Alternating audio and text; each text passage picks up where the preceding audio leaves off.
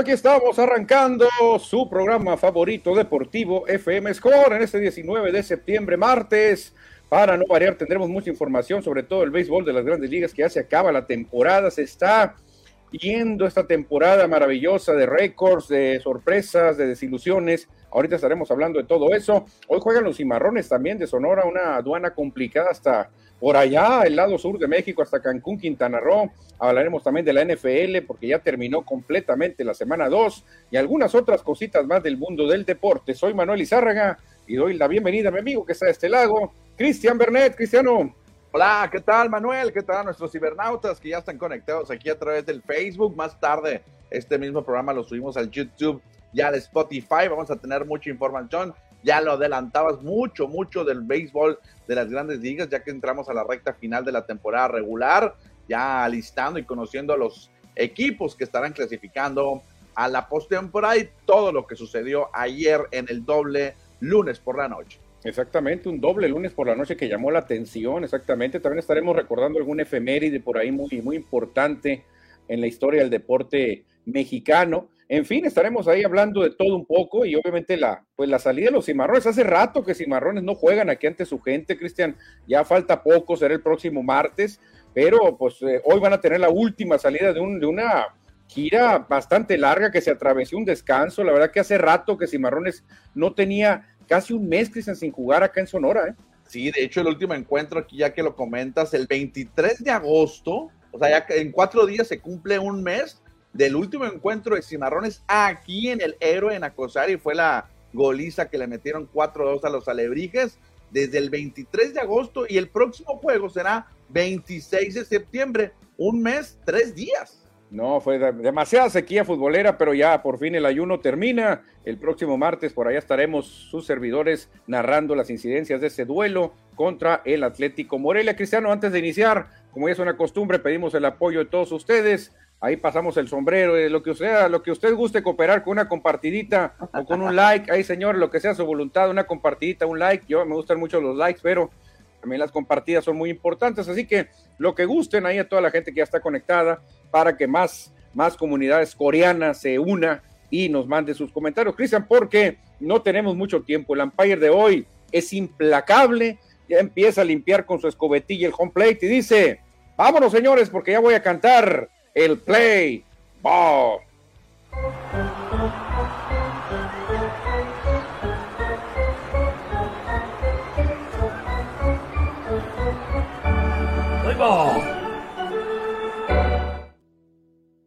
Ya estamos en la sección de béisbol para iniciar el programa y hay que hablar del hombre del momento, un lanzador que probablemente lo veamos en Cooperstown unos 5 o 6 años más, depende cuando decida retirarse. Nos referimos al gran Guayno Adam Wainwright, Christian, que ayer tiró una joya, siete entradas de solo cuatro imparables, cero carreras y se agenció su victoria número 200. Sí, apenas ayer llegó a su triunfo número 5 de la temporada 2023 y con eso se une al club de las 200 victorias donde 122 lanzadores han logrado, pero no todos, ¿eh?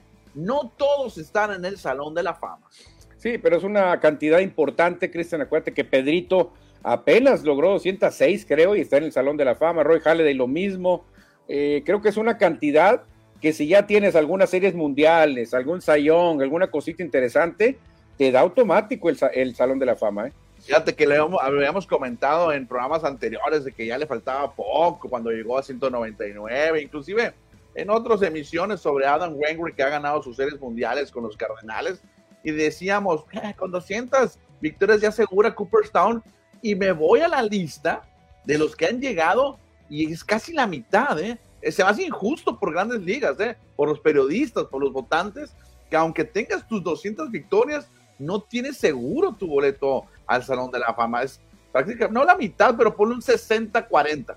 Sí, no, a mí también se me hace muy injusto, sobre todo, Cristian, si tú ves las votaciones para la NFL, para ir a Canton, Ohio, te das cuenta de que son muy estrictos en las grandes ligas. En la NFL realmente se le da el Salón de la Fama a jugadores tipo Wainwright, tipo otros jugadores que no fueron así los superestrellas, pero tuvieron unas temporadas bastante respetables. La NFL sí les brinda más fácil el ingreso al Salón de la Fama en, la, en las grandes ligas es muy difícil.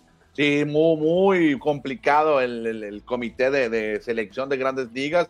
Sabemos que en el básquetbol también, inclusive en el básquetbol porque entran jugadores internacionales, no solamente en la NBA, lo que existe en la NBA, sino en el básquetbol en general. Pero me llama mucho la atención y qué bueno, qué bueno que llega a las 200 victorias a Wainwright, que ya, ya, ya afirmó que se retira, Manuel. O sea, ya en, en septiembre será su último juego. A lo mejor le queda una o dos salidas y adiós. Oye, pues qué, qué afortunado, Cristian, que logró la cifra de los 200, porque imagínate, hubiera tenido una lesión, un tirón, no le quedarían más de dos salidas a lo que le queda en la temporada. Y qué, qué duro hubiera sido quedarse en 199 triunfos, ¿eh? Oye, te menciono algunos pitches que llegaron, superaron las 200, inclusive algunos las 300, bueno, uno nada más las 300, y que no están en Cooperstown, nada más así rápido, unos cuantos.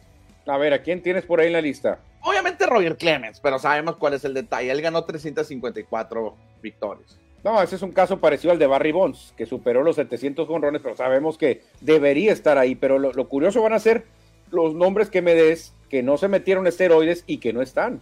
Por ejemplo, está un Bobby Matthews que ni tú y yo lo conocemos y no lo vimos jugar.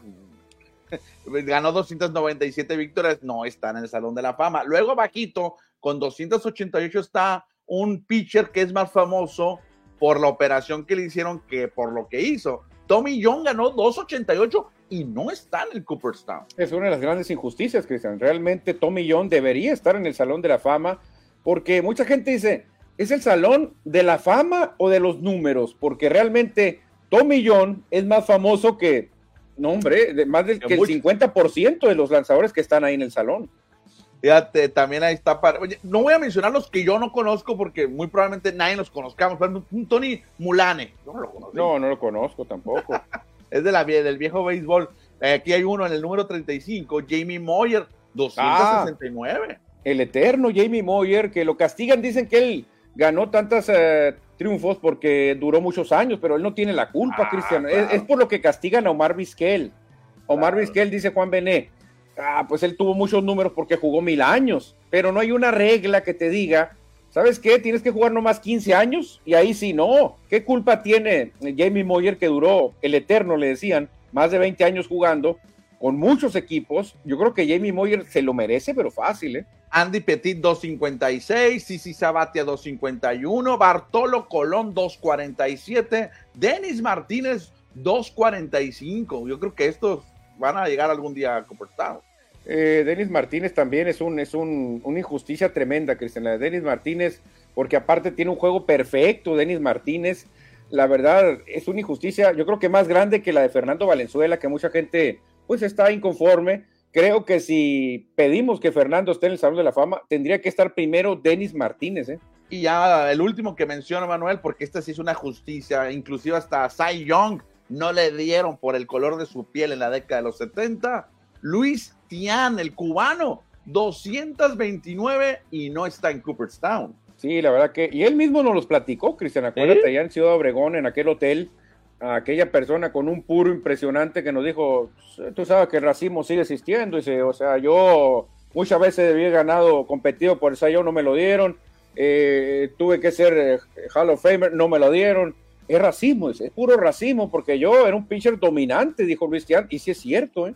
Sí, ya ver 229 victorias, tiene más que Clayton Kershaw, más que Don Drysdale, más que John Smoltz, más, que, Roy, Roy, Halladay. Que Roy Halladay, y no está en el Salón de la Más que Pedro Martínez, más que más Musina, más que muchos lanzadores tiene Luis Tiant, y no está en el Salón de la Fama. Creo que ya no va a estar, quizá, porque ya lo han querido rescatar algunos comités y no han podido. Sí, sí va a haber algún otro comité después que lo pueda rescatar, así como a Fernando Valenzuela en su momento. No, pero eh, es que van pasando las etapas, ¿eh? Cuidado ahí porque te va a rescatar a ti un comité de jugadores que jugaron en tu época. Pero en el caso de Tian, ya tiene el riesgo del que los jugadores que jugaron con él ya están muertos. Entonces, ¿quién va a votar por él? Las nuevas generaciones no van a votar por él. A Fernando todavía le queda un, un grupo donde va a estar Ken Griffey, donde va a estar creo que Jack Morris, Alan Trammell, todos los jugadores que estuvieron contemporáneos a su época, eso lo pueden rescatar porque lo enfrentaron a Fernando. Pero a Tiant, ¿quién va a rescatar a Luis Tiant? Ya se están muriendo todos. Tienes razón, pero bueno, Adam Wainwright, que es la nota del día, nos desviamos un poquito llegó a 200 victorias. No, tremendo por Grant y tremendo, Cristian, por los rojos de Cincinnati que siguen enrachados, cinco victorias en los últimos siete encuentros y se aferran, se rehusan a salir del comodín, están empatados con los cachorros, Cristian. Los rojos están al rojo vivo. ¿Quién va a ceder en esta lucha? Eh? Que ayer no los metíamos, ¿no? Ayer no los mencionamos ni tú ni yo como los los tres candidatos a avanzar a playoff como comodines y ahí están ganándole a un equipo que va a ser campeón divisional, como son los Twins de Minnesota. Sí, exactamente, un duelo de postemporada podría ser esta, porque Minnesota y, Cincinnati van a pasar a la postemporada, se podrían ver en una serie mundial. Sí, se podrían ver en una serie mundial, pero es muy importante lo que está haciendo Cincinnati, ¿eh? calladito, ni tú ni yo esperamos nada de ellos, y ahí están empatadísimos con los cachorros a una pestaña en los d y un poquito más alejado los Phillies, pero el tiro que que se van a pegar en estos últimos 11 juegos va a estar de locura. ¿eh? Fíjate, los rojos de Cincinnati, que está, está, repleto de jóvenes, inclusive hay algunos mexicanos ahí en la organización, como es Alejo López, que le han dado muy poco juego, y también el de Guatabampo, Daniel Duarte. Ojalá que a ver si pueden clasificar a la postemporada. Otro equipo que anda buscando postemporada es el equipo de Luis Arraez, los Marlins que están felices porque el señor Arraez ya llegó a 200 imparables, Cristian, 200 para el señor Arraez. Y estos 200 imparables que pocos jugadores pueden lograrlo en una campaña, recuerdo a Ichiro Suzuki, el mismo José Altuve, pero pocos pueden lograr esa cantidad en una campaña y este regadera de hits que es el venezolano llega a 200 hits imparables en la Liga Nacional ahora y que va a ser campeón, campeón ¿no? Sí, ya no, nadie se lo quita. Se pensaba que Ronald Acuña, que Freddy Freeman, pero no, no han podido remontar. Desde Dee Gordon, creo. Dee Gordon fue el último Marlin que pegó 200 uh. imparables en una temporada. Hace bastante ya, desde que vimos jugar a Dee Gordon, ¿te acuerdas? El Doyer. El Doyer. el Doyer, exactamente. Pues ahí está otro Marlin con 200 imparables. Y Marlins también, Cristian, están metidos en la pelea. ¿eh? Marlins están muy dentro del playoff. Perfecto, pues Luis Arraez siendo importante que se convertirá también en histórico, ¿no? Al final de la temporada, porque va a ser de los pocos jugadores que gane Champion Bat en temporadas consecutivas y, mi peor, en diferentes ligas. Yo creo que va a ser el primero, ¿eh? No sé si Rod Carew lo hizo, pero Arraez va a ser el primero en ganar en la americana y la nacional en años consecutivos estás en lo cierto, no hay nadie que lo haya hecho, lo han intentado, DJ Lemegio lo hizo en dos ligas, pero no fue consecutivo. El único que podría hacerlo en historia es este venezolano, Cristian, así que podríamos ver una historia gigante. Es muy difícil que alguien gane Champion Battle en la americana y en el siguiente año gane Champion Battle en la nacional. Es muy complicado, porque a menos que seas de los cerveceros de Milwaukee cuando cambiaron de la americana a la nacional. Amén. Exacto, pero eso es dificilísimo, que equipos cambien de liga. Nada más recordamos a los, a los Milwaukee Brewers. No recuerdo otro equipo que haya cambiado de liga desde que, vemos Astros de Houston. Astros los Astros también, sí es cierto, juegan en la nacional, se fueron a la americana. Pero lo peor es que un equipo te cambie siendo gran pelotero. Claro, si eres champion bat, nadie te va a cambiar. Por eso nadie lo ha hecho, Cristian. O sea, eh, es como cambiar a Jody Mayo, que los Yankees, ah, fuiste champion bat, adiós, que te, vayas, te vas a Boston. No, nadie lo va a querer cambiar, por eso es lo difícil de Arraes. Oye, pero bueno, le están saliendo las cosas a los dos, ¿no? Minnesota va a pasar a playoff. Sí, sí, Miami va a pasar a playoff. Pablito anda muy bien también. A los dos les funcionó el cambio, pitcher Pablo López. Pablo López lo está haciendo muy bien. Los que lo están haciendo muy bien son los venezolanos, porque dejamos a Arraes y viene otro venezolano, Cristian, que ayer conectó su imparable número 3166 ya Miguel Cabrera, el Tigre de Aragua, ya empata, bueno, no empata, está en el lugar número 16, buscando igualar a Cal Ripken Jr., el moderno caballo de hierro. No creo que lo alcance ¿eh? esta temporada. No, y dice él, ya no lo alcancé porque ya no vuelvo, me quedan 11 juegos, a menos que me suelte como una máquina bateando imparables, que no creo que se tendría que pegar cerca de 20 eh, se puede conformar con que ya empató Adrián Beltré. Están empatados en el lugar 16 con 3.166, pero un imparable sí lo va a pegar. ¿eh? Va a dejar a Beltré en el 17 y Cabrera se va a retirar como el número 16 en toda la historia. Pues qué buena imagen esta, ¿eh? Qué buena imagen. No sabía que estaban empatados Beltré y Cabrera con el, hit de ayer del venezolano. Dos peloteros latinos, uno dominicano, otro eh, pana venezolano, que estarán en Cooperstown en los próximos años. Beltré más pronto y Miguel Cabrera pues también lo hará um, cinco años después de que se retire. ¿Y con quién te quedas, Cristian? Mejor pelotero para ti. Creo que Cabrera. ¿eh? Los dos me gustan y luego Beltrán jugó con los Dodgers. Claro, claro. Creo que Cabrera, ¿eh? creo que Cabrera, pero. Y los dos con un gran sentido del humor, ¿no? Los, dos, los dos, hacen muchas payasadas, hacen muchas payasadas, ¿eh? Como recuerdo una vez que Adrián Beltré lo expulsan porque estaba calentando, estaba en el círculo de espera, pero estaba muy pegado, no estaba exactamente en el círculo de espera, estaba fuera. Y le dice el umpire, muévete de ahí, y, se mueve, pero con todo el círculo de espera. Sí, o sea, se quedó donde mismo, pero con el y lo echaron. No, no, no, la verdad que estos dos le metieron mucha pimienta al béisbol, Cristian, dos peloteros latinos que cómo le dan impulso a la pelota, también cuando van y persiguen un elevado en las gradas y le quitan palomitas al, aficionado, le quitan los nachos, la verdad que estos dos se van a recordar bastante. Y pues van a entrar muy, muy, muy parejos al Salón de la Fama, ¿eh? Sí, muy parejos. Ojalá que, no entren en el mismo año, porque sería una injusticia para uno o para el otro, porque ya se retiró Adrián Beltré, creo que ya lleva dos o tres años retirado y entrará más rápido Adrián Beltré. Pero sí, ellos contemporáneos y contemporáneos de los que nos tocó ver béisbol, estos dos beisbolistas de los 2000 para acá. Sí, fíjate, ligeramente veo más eh, fuerte, superior a, Miguel Cabrera, pero en, en fildeo es mejor Adrián Beltré, definitivamente. Y el cañón que tiene en esa mano derecha, tremendo Adrián Beltré, pero el bateo, el bateo le gana por mucho Cabrera. ¿eh? Y otra cosa de estos dos peloteros que a lo mejor no, nos damos cuenta, no nos damos cuenta, pero estos dos jugadores, ¿con cuántos equipos los recuerdas en realidad? No son nómadas, no andan buscando el billete, siempre se mantuvieron con dos o tres organizaciones. Sí, ya ves Cabrera nomás con dos. Beltré, creo que nomás tuvo tres. Dodgers, Boston y y Texas. Y Rangers, sí, tres equipos nomás. con Marineros también anduvo. Ah, también lo recuerdo en Marineros, creo que sí. Cuatro. Sí, fíjate, cuatro Beltré, dos nomás de Cabrera y con eso es igual a Albert Pujol, aunque Pujol luego terminó con Doyer, ¿no? otro equipito más, pero pues ahí está Cristiano Miguel Cabrera, aún imparable de treparse en lugar 16, bueno, ya está, pero está empatado, así que creo que Adrián Beltré va, va a bajar otro escalón y Cabrera quedará en el 16 solito, ¿eh? Oye, y hablando de latinos, aquí tenemos un dominicano, un venezolano, hay que hablar de más latinos. Claro que sí, Cristian, porque los jugadores de la semana son latinos también, dominicanos. Rafael Devers de los Mediarrojas de Boston se lo llevó en la Liga Americana. Curiosamente, Cristian, ya Boston no tiene nada que hacer. Y tampoco San Diego, no tiene nada que hacer desde hace mucho.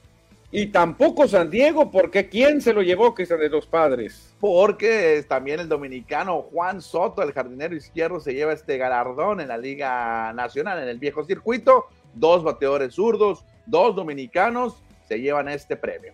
Sí, la verdad que los dos casualmente con equipos que ya no tienen nada que hacer, matemáticamente están vivos, pero no pueden, yo creo que no van a meterse ni con un milagro. ¿eh? Me tocó ver un cuadrangular en repetición, te digo, no vi ningún juego de Boston el fin de semana, clase de palo, pegó Rafael de ver de línea, un sal, pegó un cuadrangular, no sé si te tocó ver alguna repetición de esos de jonrón.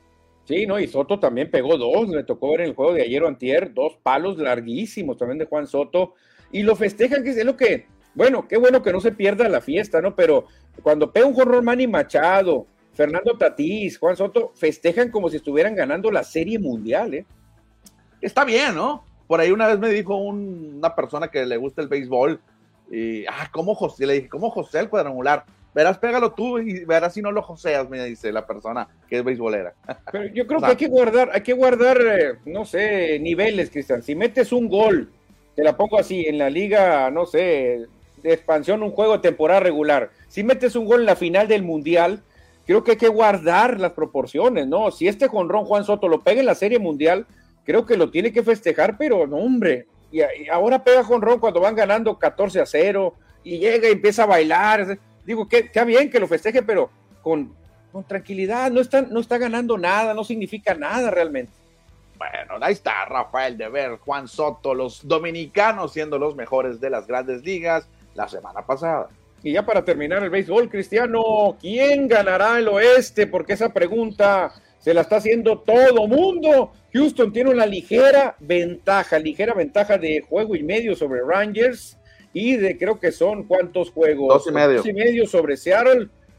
¿Quién ganará? Que en criterio de desempate, Seattle creo que lo tiene por encima, ¿eh? Yo quiero que gane Marineros de Seattle. pero ya dos juegos y medio se ve complicado, pero esperemos que se puedan meter por ahí el equipo de Seattle, de Washington. Por ejemplo, si Seattle termina la temporada empatado con Houston, Seattle se mete, Cristian. Seattle se queda con el liderato porque en el desempate ya no va a haber juego de desempate como antes, ahora va a ser por estadística nomás y el primer eh, criterio es dominio entre series de ellos. Entonces, ahí está. Pues, está muy bueno, ya que un poquitos encuentros. Sería interesante ver los rivales que tendrá cada uno, no sé quiénes serían los juegos que le quedan a Houston, a Texas y a Seattle para más o menos visualizar si podrían ganar o no ganar las series, pero la carrera por ese campeonato va a ser buena y tendrán posibilidad todavía tanto Texas como Marineros de pasar como comodines. Podrían ser los tres, ¿eh? que se metan a la postemporada. Sí, porque los Rangers, digo los Rangers, los Rays o los Orioles ya aseguraron el otro comodín. Y el único que podría aguar la fiesta sería Azulejos de Toronto y se meterían tres del este, porque en la central uno y de panzazo se va a meter. ¿eh? Por regla, uno por regla. Por regla, exactamente. Sí, porque no hay de otra que sean. Y ya para cerrar, llega una noticia que a mí me pone de buen humor, porque yo estoy acostumbrado a ver grandes estadios en las, en las ligas mayores, estadios maravillosos, nuevos muchos, otros clásicos remodelados, y uno de los estadios más feos, aparte del de los Atléticos, que ese se cuece aparte, Atléticos de Oakland, es el de los Reyes de Tampa, Cristian el de los Reyes de Tampa, mucha gente se queja, los jugadores dicen, el estadio más feo, más incómodo, más frío, realmente es un estadio que, no pegó, nunca hizo clic con la afición. Y ya les dan la noticia, Cristian, ya parece ser que se va a empezar a construir un nuevo estadio para los Reyes. A ver para cuándo se inaugura, no sé qué, unos 3, 4, 5 años, cuánto tiempo tendrán, eh, tardarán en terminar el estadio nuevo de los Reyes, que hay que recordar que el actual estadio, el nombre que tiene el estadio que no tiene nombre de jugo de naranja, eh, es de los que tiene una regla que si pegan un anillo de los que está en el techo es doblete. Sí, no, es que ha pegado, ha pegado, el, el, está siguiendo la bola y de repente la bola te cae a tres metros y dices, ¿qué pasó? Pues no, eso no puede pasar, no puede pasar eso, sobre todo en un estadio de grandes ligas, es humillante para, para, la, gran, para la gran liga de MLB, no puede pasar eso, Cristian, y así que creo que es lo mejor. Se lo merecen los Rays, llevan cinco años seguidos en postemporada, ya han llegado a dos series mundiales, han perdido, pero creo que Rays está por el camino, se merece un estadio. Sí, y acuérdate que los Rays entraron a grandes ligas junto con los Diamondbacks de Arizona. Los Diamondbacks ganaron luego, luego su campeonato y los Rays le deben todavía en estos 25 años a la afición allá de San Petersburgo, de la Florida. ¿Quién habrá sido más exitoso? Es más, a lo mejor tiene más victorias Rays que Divacs, ¿eh? en temporada regular. Sí, contando victorias temporada regular. Reyes tiene cinco años seguidos metiéndose a postemporada. ¿Desde cuándo no entraba Divax? De buen rato tiene Diamondbacks en marcas perdedoras. Divax tiene una serie mundial. Reyes tiene dos series mundiales, pero perdidas, pero ha llegado a dos. Diamondbacks ha llegado a una. Nada más. Y fíjate, hablando de comparando estadios, los Diamondbacks se han mantenido con el mismo estadio desde que entraron a grandes ligas en el, en el 98. Ha habido eh, rumores de que los quieren sacar de downtown, pero veremos qué sucede en el, futuro. Pero entre comillas, hizo viejo ese estadio, ¿no? Sí, de hecho ya lo consideran viejo, pero el estadio está muy funcional, ¿eh? está muy funcional, mucho mejor que el estadio de jugos de allá de San Petersburgo. Entonces ya a los Reyes les toca, Cristian. No es un equipo mediocre, como con todo respeto, los Piratas de Pittsburgh que hace rato no hacen nada, o los Reales de Kansas que hace rato no dan nada. Reyes de Tampa constantemente se está metiendo a la postemporada y creo que se lo merece todo el mundo, ¿eh?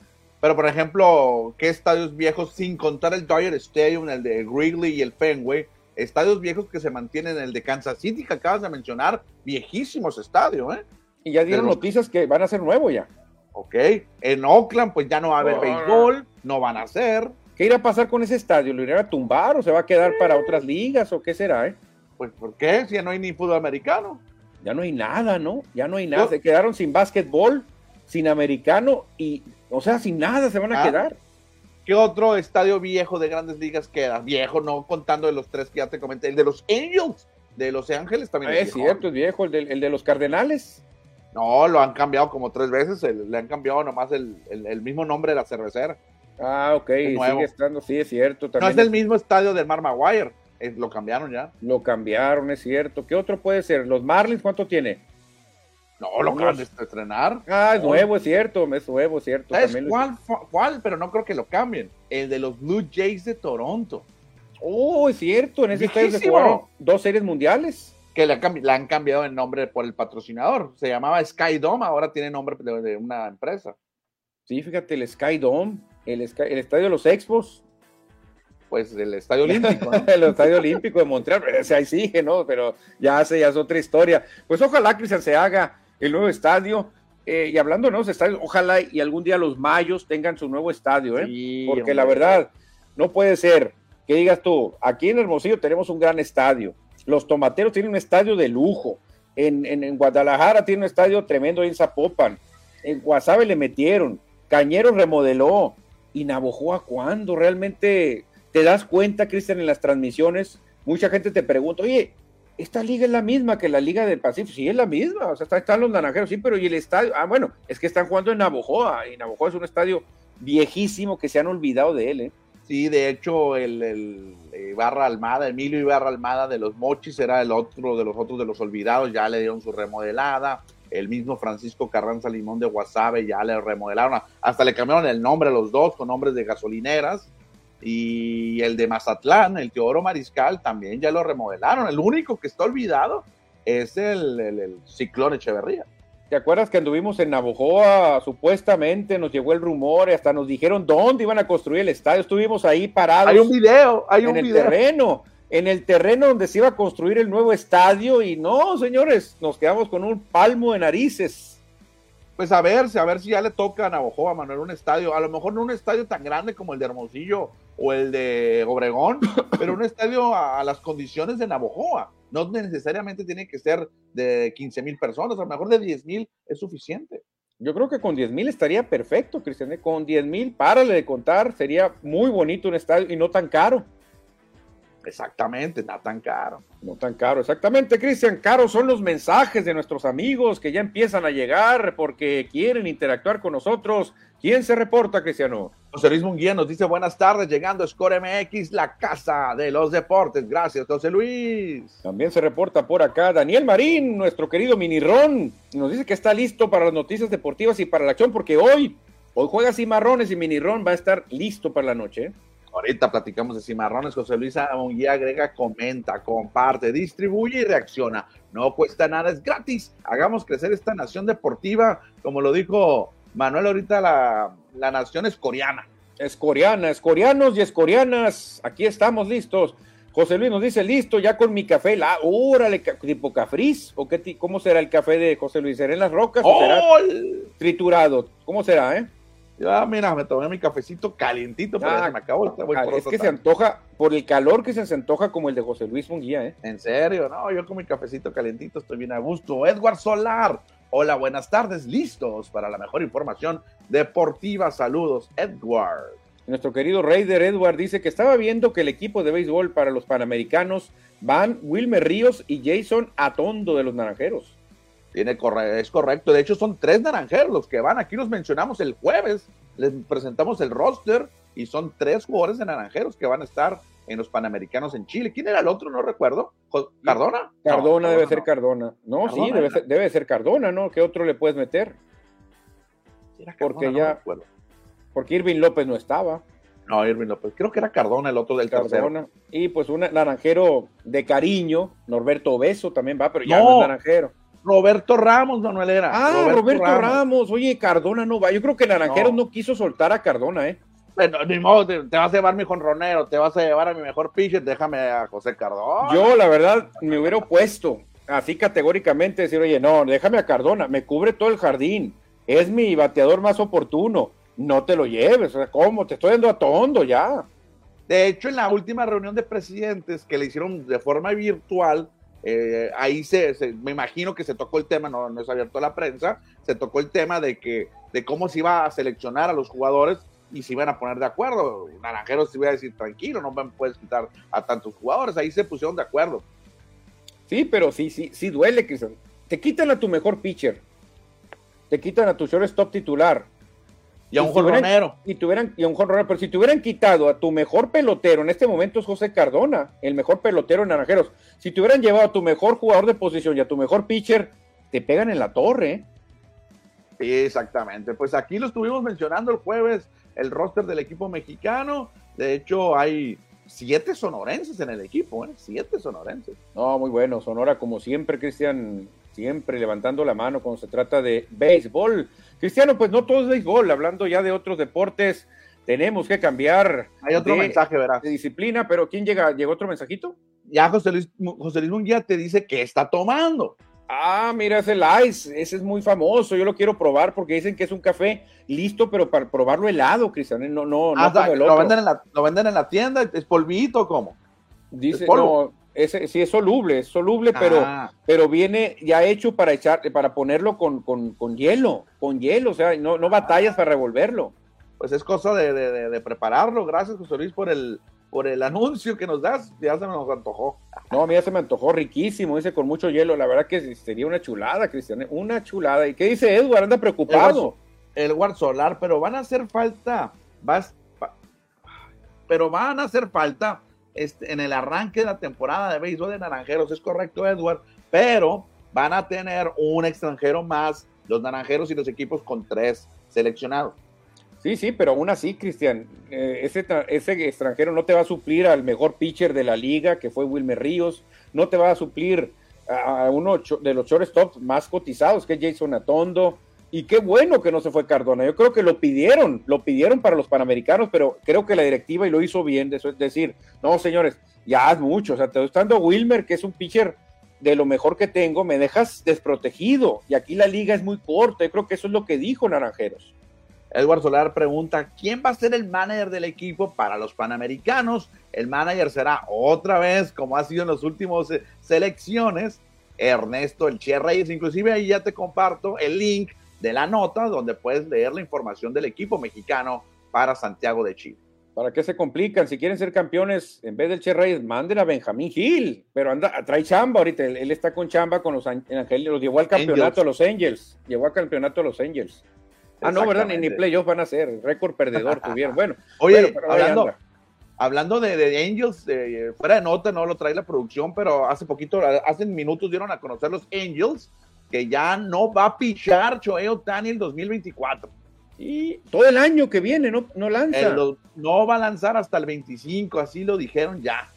Oye, y a lo mejor no lanza ni con ellos, ¿eh? porque supuestamente dijeron que ya se llevó todas las cosas de su locker, ¿eh? Se empezó a llevar pertenencias. esta temporada ya no va a jugar. Y, ya no va a jugar. Y la otra solo va a batear, solo va a batear en la otra. El equipo que le pague los 400 o los 500 millones que él cree que va a ganar, que ayer te estaba platicando con algunos aficionados del béisbol, dicen que lo máximo que debería de ganar Otani son, serían 250. Fíjate, Cristian, ya, no me convence a mí Otani, ¿eh? porque pues yo si fuera un dueño de equipo, ya con esta lesión, con esta operación, yo ya no le pagaba los 500 millones que él quiere. ¿eh? No, ya no, ya no, ya no. O sea, quiere ganar mucho más que, que Mike Trout, que Mookie Betts, que Bryce Harper. Eh, creo que sí puede ser que gane un poquito más, pero no mucho más, ¿eh? porque realmente Otani no fildea. Otani no fildea, Cristian. Él nomás lo tienes de adornito en la, en la banca y viene a batear y punto. Bueno, pues ahí está. Hoy, ahorita más tarde en todas partes va a estar, inclusive en Score Deportes, ahí la vamos a publicar más adelante la noticia. Exactamente, hablando de noticias, Cristian, un coreback que los Raiders no lo que hicieron, lo dejaron ir, lo rescataron los Santos y toma las señores, dos juegos, dos victorias para Derek Carr, así que vamos a hablar de fútbol americano.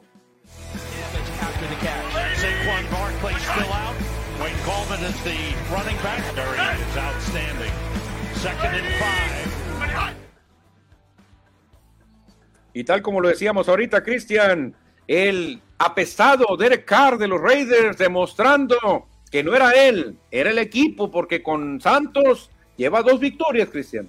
Sí, victoria en calidad de visitantes de los Santos en duelo divisional en el sur de la Nacional. Se impusieron allá en Charlotte, en North Carolina a las Panteras, apretado el duelo por solamente tres puntos, pero al fin victoria de Derek Carr y los Santos. Derek Carr, obviamente yo mando un mensaje a todo Nueva Orleans, una ciudad que me gusta mucho, no la conozco, pero me gusta mucho.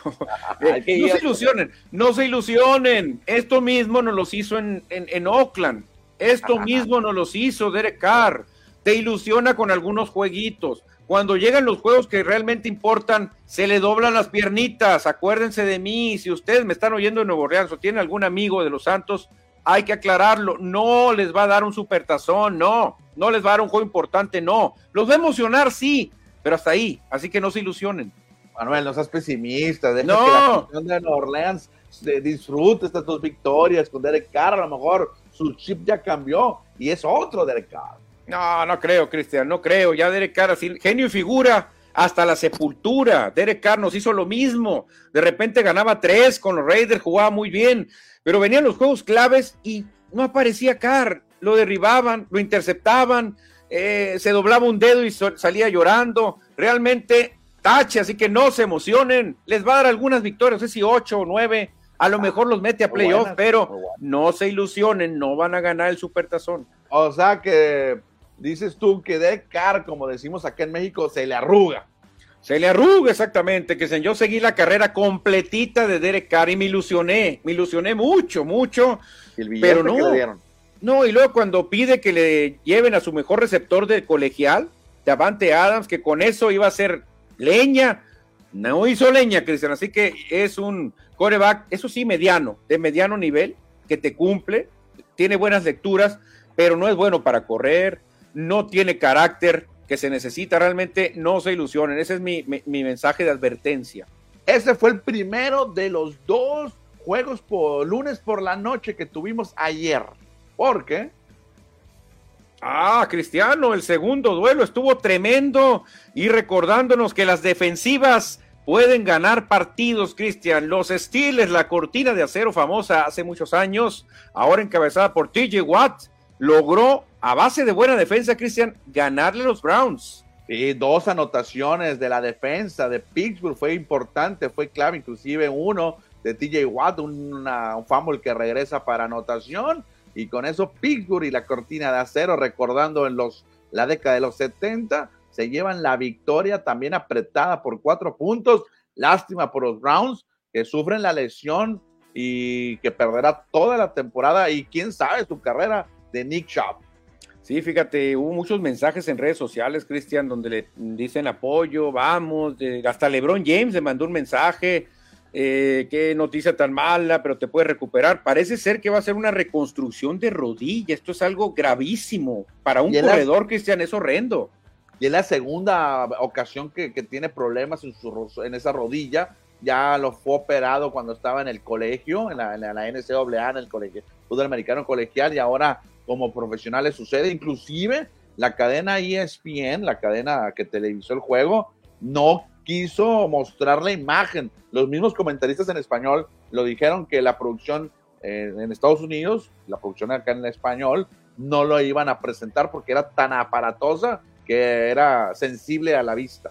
No, todo el mundo en redes, yo creo que ya saben algo, Cristian, porque le pusieron como ya si estuviera despidiéndose del fútbol americano, ¿eh? le ponían, oh, qué bárbaro, qué, qué, qué noticia tan horrible, fuerza, porque vieron que esto no es algo sencillo, Cristian. Creo que Nick Chubb podría perderse ya toda su carrera. ¿eh? Por lo pronto, el coach de los Browns, Kevin Stefanski, Stefanski, ya anunció, ya dijo que va a someterse a una cirugía de la rodilla, que lo que pondrá fin de eh, la temporada después de sufrir esa lesión en su rodilla. En, cuando estaba en el colegio de Georgia, en el 2015, fíjate, hace ocho años que, ya fue operado eh, Nick Chubb. Lástima, lástima, esperemos que sucede con él. Y tiene un, contrato bueno con los, con los Browns, ¿eh? Se firmó una extensión de tres años por 36 millones, o sea, 12 millones anuales. Ah, muy buena extensión, ¿eh? Ahorita te voy a platicar otra extensión que está muy ah. atractiva también, pero lamentablemente, Christian Nick Chubb, yo creo que no es lo mismo que te hubieras lastimado la muñeca, el codo, el hombro, siendo corredor, dices, bueno, como quiera, ¿no? Como quiera se reactiva. Siendo corredor, que tú te lastimes y te, te hagas pedazo la rodilla, es casi, casi estate retirando, ¿eh? ¿No has visto ninguna imagen? De, cómo quedó, cómo ah, ah, ahí te la, te la, comparto, no, no, no, la, no la, me la compartieron en otros grupos, ahí te la comparto más al rato, nomás que tápate los ojos porque está muy feita. No, me tapo los ojos, Cristian, para ver que muchos equipos tienen cero ganados y mis queridos Raiders, a pesar de que me criticaron, de que sácale foto, ahora que están en primer lugar, porque van a perder contra Búfalo. Sí, perdieron contra Búfalo, pero les sigo sacando foto porque estamos en primer lugar todavía, ¿eh? Exactamente, entonces, ¿cuántos equipos mantienen el invicto y cuántos equipos no conocen el sabor de la victoria? Fíjate, Miami, primer invicto de la conferencia del Este. También por ahí aparecen los Cuervos de Baltimore con dos victorias invicto. En, ¿Quién diría en, el, en la Nacional, el Este? Vaqueros, Águilas y Commanders invictos 2-0, ¿eh? Ahí van cinco. También aparecen por ahí los Falcons, ¿quién diría? Los Santos, ¿quién diría? Invictos y los Bucaneros de Tampa Bay invictos. Ahí van ocho equipos sin perder. Y el noveno, los 49ers, que aquí no es novedad, ellos esperaba eso, dos ganados, cero perdidos, pero Cristian, también hay equipos que no han probado la victoria. Son ocho equipos que no han ganado, por ejemplo, en la conferencia americana aparecen los Patriotas de Nueva Inglaterra. ¿Habrá aficionados de los Patriotas? Ya no hay, ¿verdad? Yo creo que las camisetas de Brady y Patriota ya las quemaron, Cristian. Así de, así de leales, así de leales eran los fanáticos, ¿eh? Y sabes qué? Conocí muchas, muchas muchachas que adoraban a los Patriotas, que y Brady y Brady. No sé si le irán todavía a los Patriotas, ¿eh? Ya no tienen equipo probablemente. Aparecen también, mira, sorpresivamente los Bengals de Cincinnati sin ganar, al igual que los Tejanos de Houston y los Chargers junto con los Broncos. Son cinco equipos que no han ganado en la americana. En la nacional está Vikingos y Osos que no han ganado, están las Panteras y los Cardinals que no han ganado. Cristian, tu Rams y mis Raiders ya presumen victoria. Ah, por lo menos ganamos la semana 1 contra Seattle y estuvimos a punto, entre comillas, o le dimos batalla, mejor dicho, a San Francisco. No, sí, se debe, se debe, decir que se le dio batalla, un juego decoroso, así que pues ahí vamos, ahí vamos, ojalá y los equipos que están 0-2 pues logren una victoria para que no se vea tan mal y que no se vea una liga tan dispareja. Cristian, para mí la sorpresa, y vas, es un equipo que no me cae bien, lo tengo que decir, Vaqueros de Dallas, ¿eh? Para mí la sorpresa es Vaqueros de Dallas por cómo ha ganado. Bueno, sí, ganó, ganó contundente el último contra los Jets, eh, obviamente sin mariscal de campo el equipo rival. Y eh, yo creo que todavía no, yo creo que Atlanta podría ser la sorpresa para mí. Atlanta, a mí me llamó la atención la diferencia de puntos de Dallas, ¿eh? creo que tiene más 80. Creo. La primera semana blanqueó 40-0, creo, ¿no? Y el otro 38-10. 30, o sea, lleva 78 puntos y le han anotado 10. O sea, más, 68. No hay una mejor diferencia en toda la NFL que Dallas en este momento. Exactamente. Pues ahí están los standings después de dos semanas. Son 18, ¿eh? Faltan 16. No se emocionen los que van 2 a 0 y no se agüiten los que tienen 0-2. Todavía le falta. Menos nosotros que tenemos uno y uno, o sea, estamos en la pelea, estamos en la pelea. Y los que están en la pelea, Cristian, son estos, estos señorones y señoronas que tenemos por acá en la quiniela de Score, porque Gael Dórame hasta ayer tenía 10 aciertos, pero él le fue a Nueva Orleans y le fue a Pittsburgh, el único de los otros cuatro o cinco que tenían diez aciertos que le fue a Nueva Orleans y a Pittsburgh. Hay que actualizar entonces, ahorita más cuando termine el programa lo actualizamos, porque tienen, tienen 11 aciertos estos cinco. No, tiene, tiene 11, y, pero Gael tiene 12. Nueva Orleans y Pittsburgh, tiene razón, sería el líder Gael Dórame. Gael Dórame es el campeón de la semana 2 por un acierto, porque la mayoría le fue a Cleveland, Christian y lamentablemente para todos ellos ganó Pittsburgh, así que Gael Dórame es el rey de la semana 2. Saludos también a José Flores, a Francisco Vázquez, nuestro amigo fotógrafo, nuestro amigo Paco Vázquez, Cristian. Y también Edgar López y Alberto Nevares Grijalva, que todos tuvieron 11 aciertos. Ahí falta ponerle el New Orleans. Ahorita terminando el programa lo actualizamos para que esté listo. Exactamente, José Luis Munguía tuvo 10, hay que mencionarlo también por ahí, va a estar cerca, ah, va a estar en la pelea. Es que a lo mejor unos van a subir a 10 o, 12, Manuel, de los que no, están abajo. No, 12 ya ah, no. No, 12, 11, lo, máximo que alcanzarían serían 11 porque tienen 9 los que están abajo. Entonces, si le atinaran a los dos, llegarían a 11. Así que nadie alcanzaría a Gael eh, Dórame, que fue el campeón de la quiniela de la semana número 2. Ok, mañana, ¿qué te parece si eh, actualizamos de quién va ganando, no? Ya Ándale, que sí. estos dos para ver quién va en primer lugar después de dos semanas. Mañana lo metemos. Tampoco nos ilusionen, falta mucho en la quiniela, o sea, dos semanas no es nada. Al final te podrás ganar el jersey de Tom Brady, entre otros premios, así que prepárense porque no hay que ceder, hay que seguir sumando puntitos. La quiniela de Score MX de la NFL que se trabaja al lado de el Mariachi Diseños, que le mandamos un saludo a Tony Alcántara, que estuve platicando ayer y hoy por la mañana ahí con unos eh, de, que le entiende bien a la internet y el webmaster nos estaba apoyando en la página de scoredeportes.com.mx. Gracias, Oye, saludos. Saludos al tremendo Tony Alcántara, el plomo, como le decimos de cariño. Eh, fíjate que eh, antes de cerrar el tema de la NFL, quisiera Ah. que te brincaras dos láminas, porque una A se ver, a atraviesa ver. ahí. A ver, Hay una de fútbol, pero soccer, para cerrar con una con un notición, Cristian. La verdad que un notición, un notición de récord, lo que anunciaron los jefes de Kansas, que hay una reestructura de contrato en el, en, el acuerdo que tenían con Patrick Mahomes. Ahora recibirá 210.6 millones de dólares entre 2023 y 2026, lo máximo en un lapso de cuatro años. Nadie había tenido un lapso de cuatro años con 210 millones, Cristian. Oye, es que dijo, dijo Patrick Mahomes, sí, tengo mi lanita, ya le invertí a los eh, Royals de Kansas City, Lamar Jackson, Jalen Hurts, Justin Herbert, yo borro, todos están ganando más dinero que yo. Entonces tuvo que meter las manos para también ser el mejor pagado. Sí, porque para muchos es el mejor coreback de la liga. Entonces, los jefes saben que pues, tienen una joya y dijeron, ¿saben qué, señores? Esta es nuestra cara, hay que darle lo que pida. Nadie ha ganado eso, Cristian, en un lapso de cuatro años y Mahomes pues, acaba de hacer historia con esta reestructura de contrato. ¿eh? Fíjate que antes de que esta reestructuración, ah, bueno, al principio era el mejor pagado, ¿te acuerdas? Sí, sí, Era el sí. número uno. Hay todo mundo ganando tanto billete. Y ahora, después de que firmaron un montón de mariscales de campo, era el octavo mejor pagado. Fíjate, del uno bajó al ocho. Fíjate, ¿no? Y no puede ser para su estatus, Cristian. Claro. No podía, imagina, tu mamá sobre todo que lo domina tanto. No, mijito, tú mereces más. Claro. Fíjate, antes de la reestructuración tenía garantizados 141 millones. Y ahora serán 210. Son que 80 millones más. No, pues Uh, con eso, y con eso es récord. Nadie ha tenido un lapso así, Cristian, de en cuatro años que te garanticen 210.6 millones de dólares. No, yo con el punto 6 me sería feliz, ¿eh? Y con eso se ha- la hacemos, ¿no?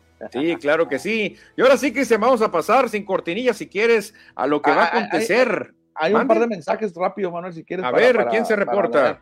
Se le reporta Marco Mondaki y nos dice saludos al mejor programa deportivo. Gracias a don Marco Mondaca que se reporta. Un experto en quinielas, hay que decirlo, Marco Mondaca, experto, que seguro va a estar en el Salón de la Fama de las quinielas. José Luis Munguía, a lo mejor Cara es como el bulto Ramos. Si se va a otro equipo, se ve mejor versión. Con Raiders se presionaba, como el bulto lo hace con Naranjero. Oye, ¿cómo Puede te ser, caería un puede Roberto ser. Ramos con los Mayos, por ejemplo? ¿Cómo te A caería? lo, a lo mejor batea bien allá en el Ciclón Echeverría. Podría ser, podría ser, exactamente. Vamos a ver qué pasa. Por lo pronto, Cristian, vamos a cambiar de deporte ya para, estamos eh, llegando a la recta final, pero no hay que olvidar que hoy juega Cimarrones a las seis con cinco de la tarde, tiempo de Sonora, por allá, donde dicen que en el mar la vida es más sabrosa. Vamos a ver si en Cancún los Cimarrones siguen con una victoria, Cristian, se pueden trepar al tercer lugar.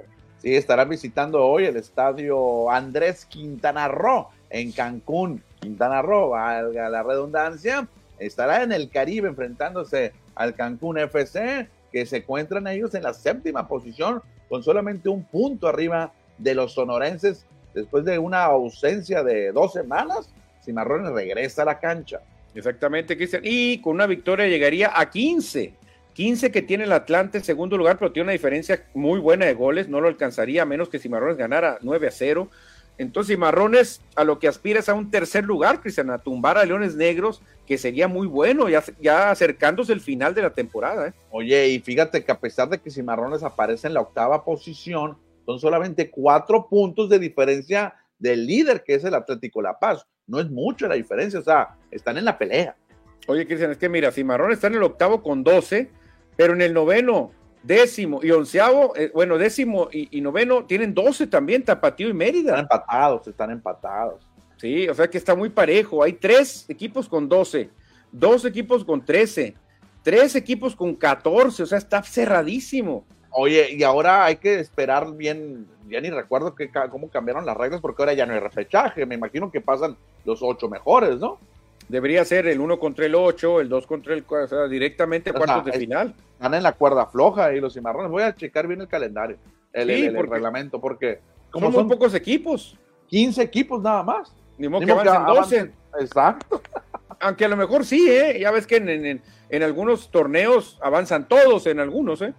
Aquí como en alguna liga de aquí, ¿no? Hay una liga de básquetbol aquí donde avanzan todos, todos avanzan, todos. Entonces, ¿para qué nos eliminamos? No, pues todos avanzan, pero a lo mejor aquí la cambian así. Dice Daniel Marín que los cimarrones vencerán a las iguanas y poco a poco subiremos hasta obtener el liderato, dice Daniel Marín, que está confiado en el equipo de Sonora después de la ausencia de la semana anterior. Hoy regresan a la cancha. Exactamente, Cristian. Y vamos a leer otro mensaje de José Luis Munguía ¿Por qué La Paz es sorpresa del ascenso? ¿Cuál es su plantilla? La Paz. el equipo más nuevo, ¿eh? de, todos los equipos de la Liga de Expansión es el más nuevo. El equipo de La Paz, inclusive ellos juegan en pasto sintético en su estadio. Eh, tienen algunos jugadores interesantes, inclusive el hermosillense Gurrola se fue para allá, José Gurrola, pero sí está sorprendiendo, creo yo. La Paz no esperaban estar en primer lugar. ¿Te acuerdas que nos, eh, nos un, un, duelo sin, sin viajes en avión? La Paz contra Cancún. Exactamente. ¿Cuánto tiempo en camión? Imagínate llegar de La ah. Paz a Cancún, hombre, olvídate. ¿Cuántos kilómetros? No, no, no, ahí te llegas hecho pedazos, Cristian. Y ya para terminar el programa, vamos a irnos a recordar un efeméride, porque un día como hoy, Soraya Jiménez le daba la primera medalla de oro a México en unos Juegos Olímpicos, Cristian, que fue sorpresa para muchos, no era la favorita para ganar el oro, pero se metió, Cristian, y logró la historia Soraya Jiménez, que ya se nos adelantó en el camino. ¿Cómo no olvidar ese momento cuando Soraya Jiménez se convirtió en la primera mujer en ganar una medalla de oro para este país, que lo hizo en los Juegos Olímpicos en este eh, deporte que es el levantamiento de pesos, la alterofilia? No, claro que lo recordamos muy bien, mano. No, no, la verdad que qué momento. Mucha gente, este, eh, de otros países expertos en, levantamiento de pesas decían que no habían logrado completar el levantamiento porque acuérdate que cuando Soraya levanta no se queda fija. El reglamento dice que tienes que durar ciertos segundos con los dos pies bien plantados y Soraya va así, mira, se va caminando obviamente por el esfuerzo, pero al final los jueces sí le dan el levantamiento. Mucha gente se quejó, Cristian, pero al final los jueces es lo que manda. Y Soraya Jiménez ganó esa medalla que México ha ganado eh, ha ganado cuántas medallas en levantamiento de pesas? Cuatro medallas, una de oro y tres de bronce en la historia de Juegos Olímpicos. Sí, exactamente. Está la, la, sonorense también, Luz Mercedes Acosta. Exactamente. Que se llevó su bronce retardado, ¿no? Llegó retardado, pero ahí lo tiene también. Pero este es el recuerdo que tenemos hoy, Cristian, el himno nacional. Primera vez, fíjate, primera vez que una mujer le daba oro a México, o sea, para que veas lo que significó eso, ¿eh?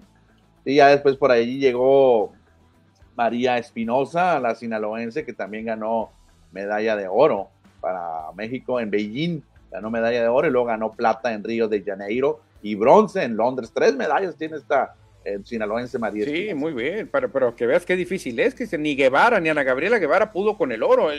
Ganó plata porque venía lesionado obviamente en Atenas, pero tampoco se logró el oro. Era la esperanza más grande de tener medalla de oro para una mujer con Ana Gabriela Guevara también. Exactamente, pues hoy recordamos esta gran medalla que nos dio para México Soraya Jiménez. Fue en Sydney, pues ya, Sydney ¿verdad? Creo que fue en Sydney, sí, ahí se ve en la pesa, mira, Sydney 2000, ah, ahí se ve, ahí se ve en la pesa. Ah, Sydney. sí, cierto, fue en el 2000, exacto, hace 23 años, fíjate. Sí, pues ya Soraya, ¿cuántos tiene de muerta Soraya? Tiene bastante ya, ¿no? Sí, no recuerdo exactamente, pero algunos años. Sí, murió muy jovencita, murió muy joven Soraya Jiménez, este, pues tuvo muchos problemas de lesiones con una rodilla, y eso le provocó pues exceso de medicamentos y muchas cosas que la llevaron pues a una muerte prematura, Cristian. Bueno, y dice por acá José Luis Munguía, juego legal, cantó la gorda. Vámonos, que ya hace hambre y mucha.